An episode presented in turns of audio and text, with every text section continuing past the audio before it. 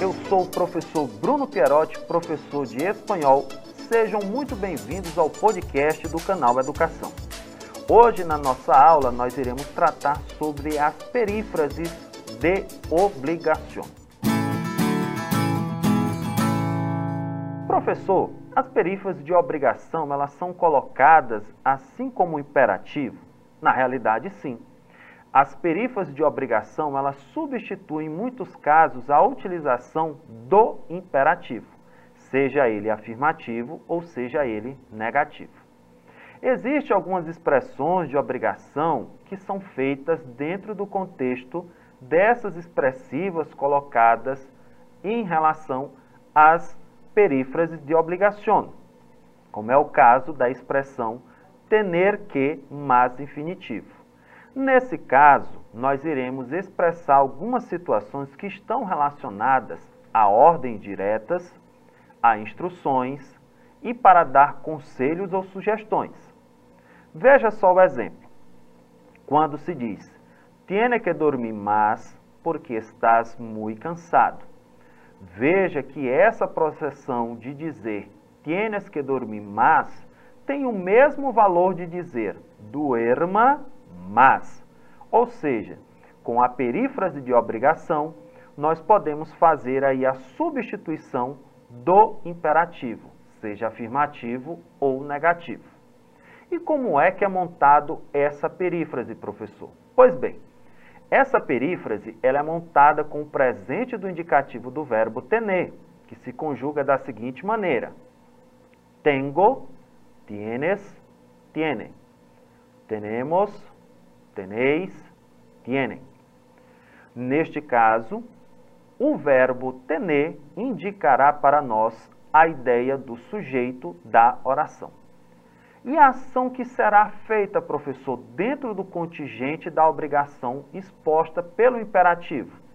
Nós temos aí a utilização do infinitivo, ou seja, é uma ação que foi mandada agora e que será feita em um processo depois ou próximo do momento da fala. Nesse caso, nós temos o imperativo de maneira informalizada, utilizada dentro do processo da expressão tener que mais infinitivo. Mas nós podemos também fazer a utilização de uma outra perífrase, em que neste caso ela é utilizada para fazer a indicação de algo mais formal. Ela é utilizada para dar conselhos, sugestões, colocar formas de pedidos, mas de uma maneira bem mais concreta para o lado formal. É o caso da perífrase deber mas infinitivo. O verbo deber, neste caso, que seria o verbo dever para o português, também deve ser utilizado dentro do contexto do presente do indicativo. Como, por exemplo, a ideia de que nós temos uma formalidade a partir do sujeito colocado no verbo deber. E ele se conjuga da seguinte maneira, pessoal. Eu debo, tu debes, ele debe. Nosotros debemos, vosotros debeis, eles ou elas devem. Quando nós colocamos a seguinte ideia, devemos estudar mais para que podamos ter buenos êxitos. Veja, é colocado como uma sugestão.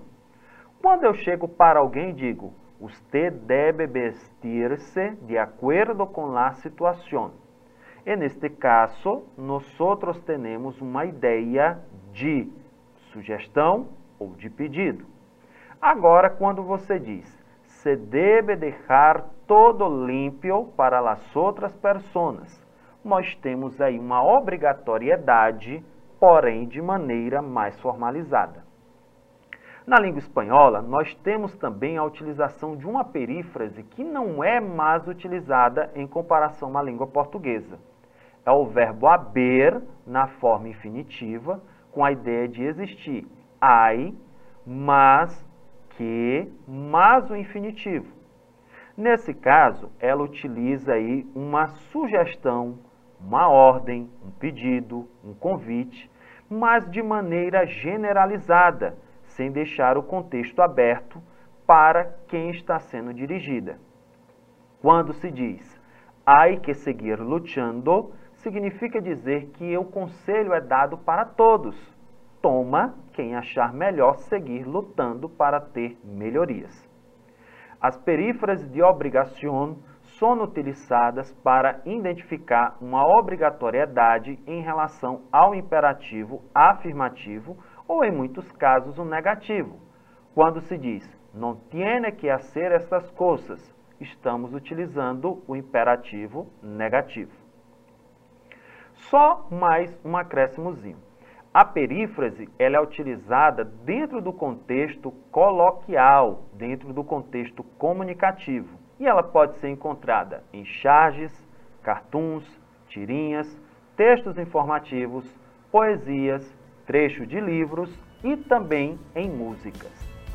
Bons estudos a todos, aguardo vocês numa próxima aula e tchau, tchau!